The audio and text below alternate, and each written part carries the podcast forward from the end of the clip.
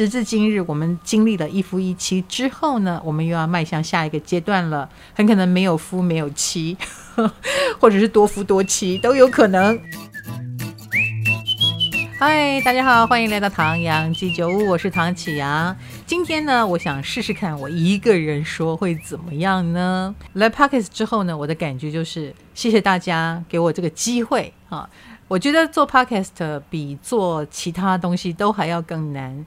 其实难不是难在什么机器啦、架设啦，而是这是一个全新的平台，我要用我的新方式来面对大家。我录音的时间呢，这个时候刚好是冬至，大家吃汤圆的时候啊，就是在你们吃汤圆的时候，我在录这一集哦。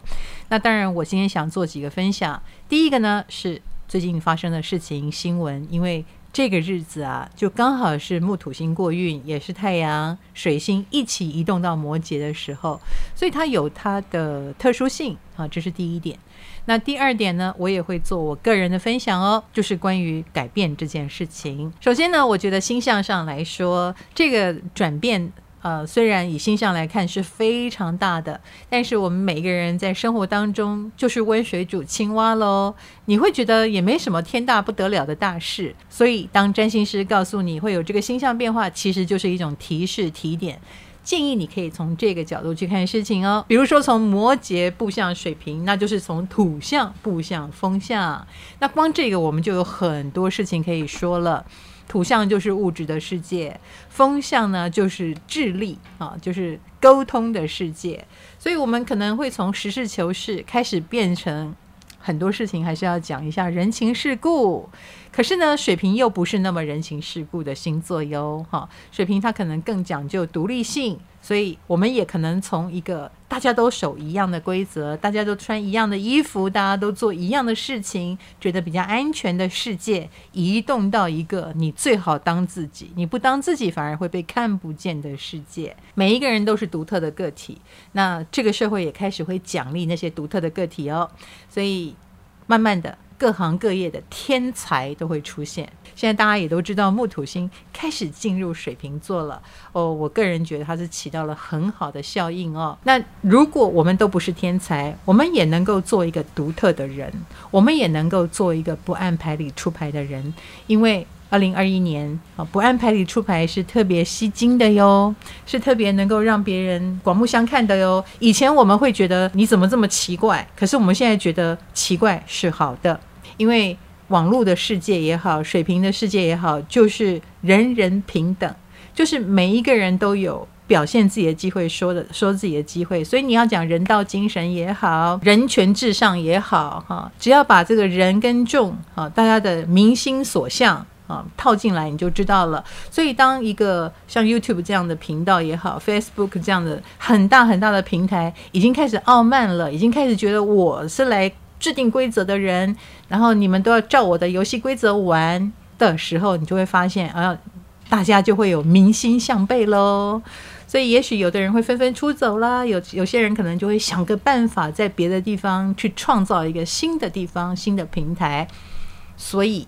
你最近会看到的就是这些僵化的体制更僵化，因此最近可能这种大托拉斯大公司开始有各种的规则、各种的限制，就是要来逼迫我们所有的人开始去想怎么样去中心化这件事，这也是时代的所趋哦。那当然，这件事情也可以从大啊延续到小的个体身上，所以如果家里有人很不讲理，或很独裁，或者是非常的限制啊，凶悍哈，或者是让你很不舒服。以前呢，我们都会用得过且过的心态，觉得忍一忍就过去了。但是呢，水瓶的时代会让我们的自我觉醒，会让我们觉得这太 stupid 了。为什么我要继续忍受这种不平等、不对等的态度呢？我也是个人呢。当你有这样的想法出来的时候，改变就发生了。所以啊，各个小家。各个公司行号很可能都开始有一些人去思考，我要怎么样独立的活下去？是不是要考虑离开、搬家？离职，但是我又要怎么样在体制之外养活自己呢？我要怎么在这个很无聊的生活当中把我的独特性提炼出来呢？最近最近呃比较火的新闻，我们来聊一下。比如说韩国的赵斗淳，他什么时候不被放出来？他就在这个时候被放出来。他就是那种一个国家不当的处置，因为民众都希望他被关久一点，但没有想到这个很可怕的性侵犯。啊！而且他的性侵事迹还被拍成电影，他也影响了修法，因为他用他喝醉酒不知道自己在干什么而得到减刑。那我们都知道，如果你对这样的人轻放，那是不是鼓励大家喝醉酒去犯罪？因为你喝醉酒就可以减刑，但明明喝醉酒这件事是应该要被惩治的，不应该被鼓励的。所以他们以前这个算是恶法。那后来呢？虽然修法了，但是罚不到赵斗淳身上。这个人就只关十二年被放出来，而且他还会撂狠话等等啊，什么我还是要去跟受害者见面啦。然后这个他太太呢，也还会把家就是紧紧的搬跟随着这个受害者，就是你搬到哪里我就搬到哪里，我就是要在你的旁边。而且这个太太不认为赵斗淳是坏人，其实某种程度哦，我觉得他一定觉得自己是受害者，他觉得赵斗淳是受害者。各位不要怀疑。再怎么样可怕的人，他都有，就好像纳粹，还是有很多士兵会帮他们执行那个很明显是坏事的事。当他认同了赵斗淳，他觉得他是一个很好的丈夫的时候，他就会觉得你们全部都是坏人，害我老公坐十二年牢的人更是大坏人，我要跟着你。Anyway，然后这个人呢，他被放出来，可是整个社会，你看看到水瓶的力量了吗？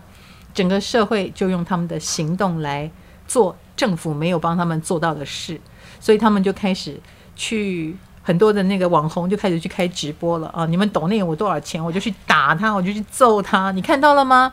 就是摩羯的一个限制，好像已经限制不了人民的愤怒了。那人们就开始去。执行他们心目中的正义，我觉得无非都是要来撼动政府。就是你看到了吗？我们对你的判决是有意见的，我们对你的做法是有想法的。这个时候，如果政府再不站出来做一点什么，就无法平息民怨。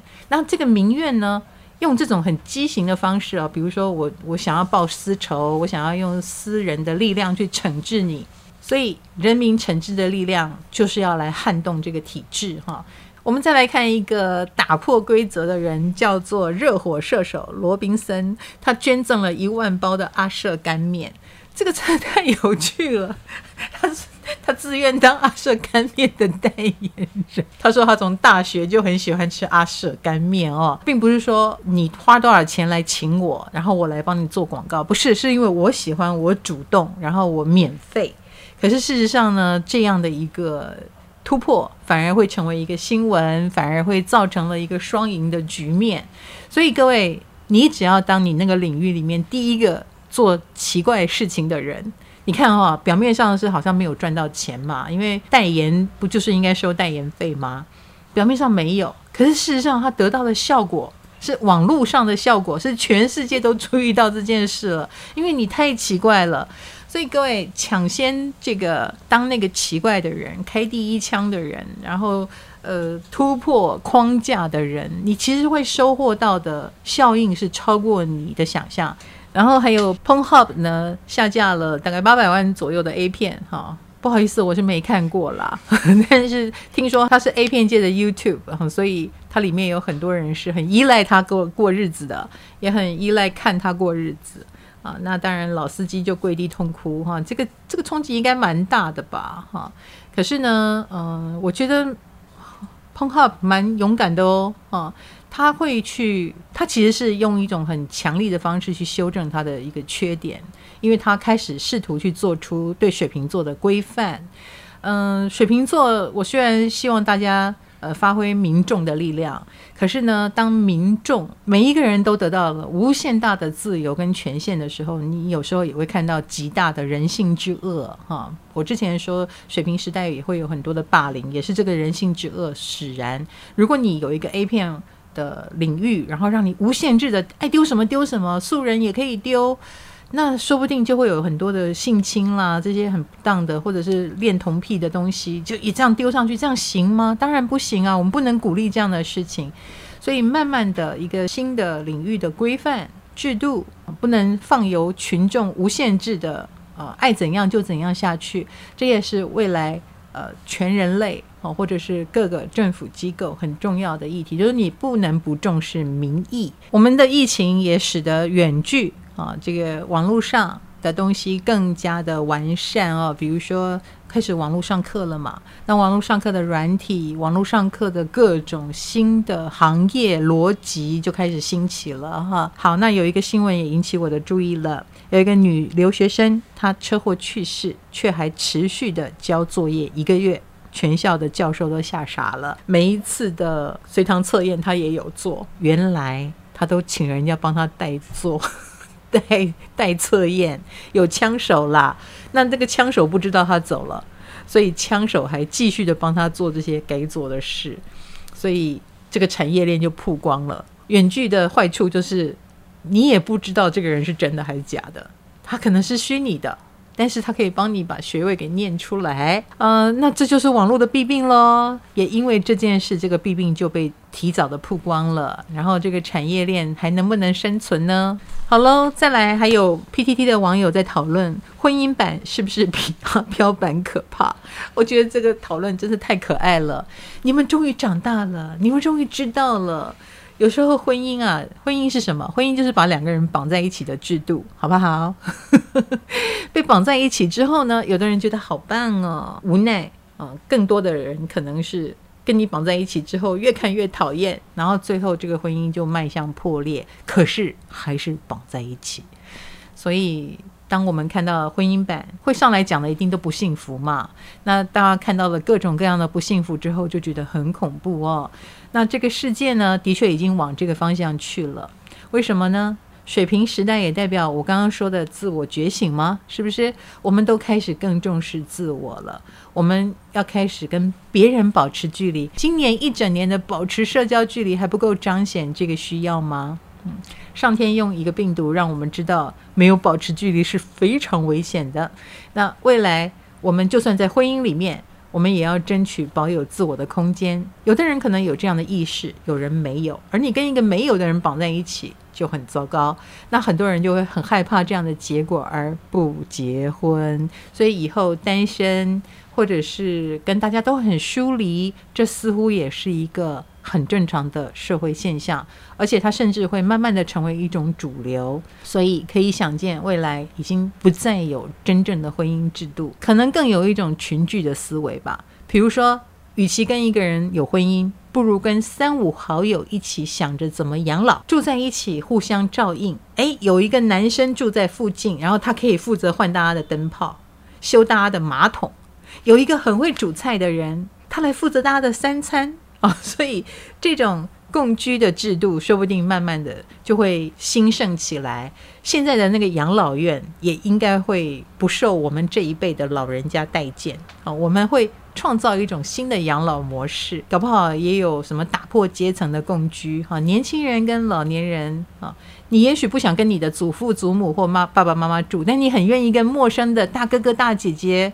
或者是很你觉得他很棒，他很有智慧，你想跟他住在一起，反而这种打破阶层的共居，它能够弥补现在婚姻制度所不能给我们的。那我们就让这个垃圾车的声音陪伴我们吧，好不好？唐阳鸡酒屋让你骑车通勤睡前都可听啊，运动的时候不要听哦，你会岔气。想听更多还可以到 KKBOX 哦。这是我对上周我这些新闻的感想吧。好那也希望给大家提醒啊，就是呃，注意一下周遭发生的事情，然后找到了一个契机哈。就像我用我的眼光来看这些新闻，我的想法就是如此，我就会觉得嗯，这个要赶快当那个勇于突破的人哈，然后不要一直固守着自己认定的对或好。那其实脑袋的打破真的是不容易啊，哈，真的是不容易。你知道吗？现在的我呢，就是不上妆我就不上镜。然后我也意识到了化妆的重要性，可是曾经的我不是这样子的人。我在大学的时候，我曾经撂下一句狠话：我长大以后，我绝不化妆。我觉得化妆就是我坏掉了，因为化妆被我等同于爱慕虚荣，被我等同于就是对自己没有自信。那当然，这个要牵涉到我的童年阴影了啊！我的童年阴影当然就是我妈啦。我妈妈是连下楼倒垃圾都要好好打扮一番，然后漂漂亮亮的做任何事情，买菜也要打扮得漂漂亮亮。她没有上班哦，她是个家管。但是她就是永远把自己打扮得很漂亮。我因为叛逆心，我就把爱漂亮的妈妈等同于就是我才不要变成这样。所以我小时候说出了这样叛逆的话。然后长大之后，我才发现我选了一条多么艰辛的路啊！就是不在乎自己的外表，想用自己的内涵来说服别人。那你要知道，你当你丢掉了你先天的一个。本来可以好好运用的优势哈，比如说我也不是长得多差呀，对不对？靠一点外表有什么关系呢？我所谓的靠一点外表的意思是，当别人称赞我的时候，我就会非常的抗拒，然后我会非常的觉得你想干什么？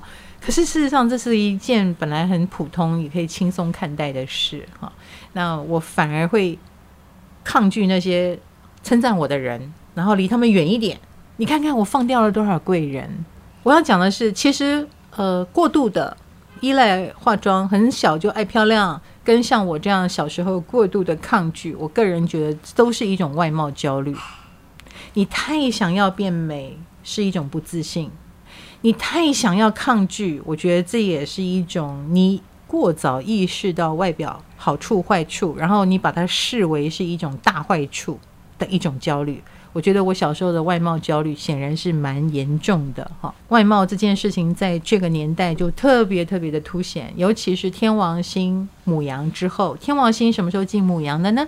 二零一零年哈之后的七年到二零一七年哈那一段时间呢，一个占星师的眼光看来，来想一想，二零一零年、二零一七年你多大呢？你在干什么呢？那个时候是不是已经开始流行 selfie 自拍啊？因为二零一零年之后也算是就是手机的摄影软体越来越发达，有非常多的镜头可以帮我们修图修脸。我也透过了这个过程，我说真的，我觉得我从二零一零到现在，我也变美了不少。因为从来没有一个时代鼓励大家这样认真的看自己，你自己想是不是？你仔细想，是不是？我们都鼓励我们要透过别人的眼中看自己，所以当父母亲觉得“哎呀，你是不是应该要怎么样才会更好”，我们就会去满足别人的期待。可是事实上，却透过了我们用手机看自己这件事，开始意识到了我对我自己有想法。所以，天王母羊的这个时代，是我们每一个人的自我跟这个社会沟通的时候。你觉得自己怎样最美？就是你修出来的那张图。可是经过了七八年之后的现在，你再回头看那些图，你再回头看，去把七八年前的自拍找出来，你那时候觉得很好看哦，你现在一定觉得很畸形，因为现在天王星已经来到金牛座了，不再焦灼在那个牡羊座，所以我们的审美，我们对人的容貌的审美又回到了一个现状。所以，所有的人好像都不太愿意去经历真实的人生了。这也是一个未来水平时代可能会带来的问题啊！不太想经历真实的人生，不太想死去活来。所以，琼瑶已经完全的过气了。你再去看那些书，可能也不会有感觉了。嗯，未来会流行的新的生活方式，谁要当那个开第一枪的人，把这个东西演出来呢？哦，我相信你会蔚为流行或成为话题哦。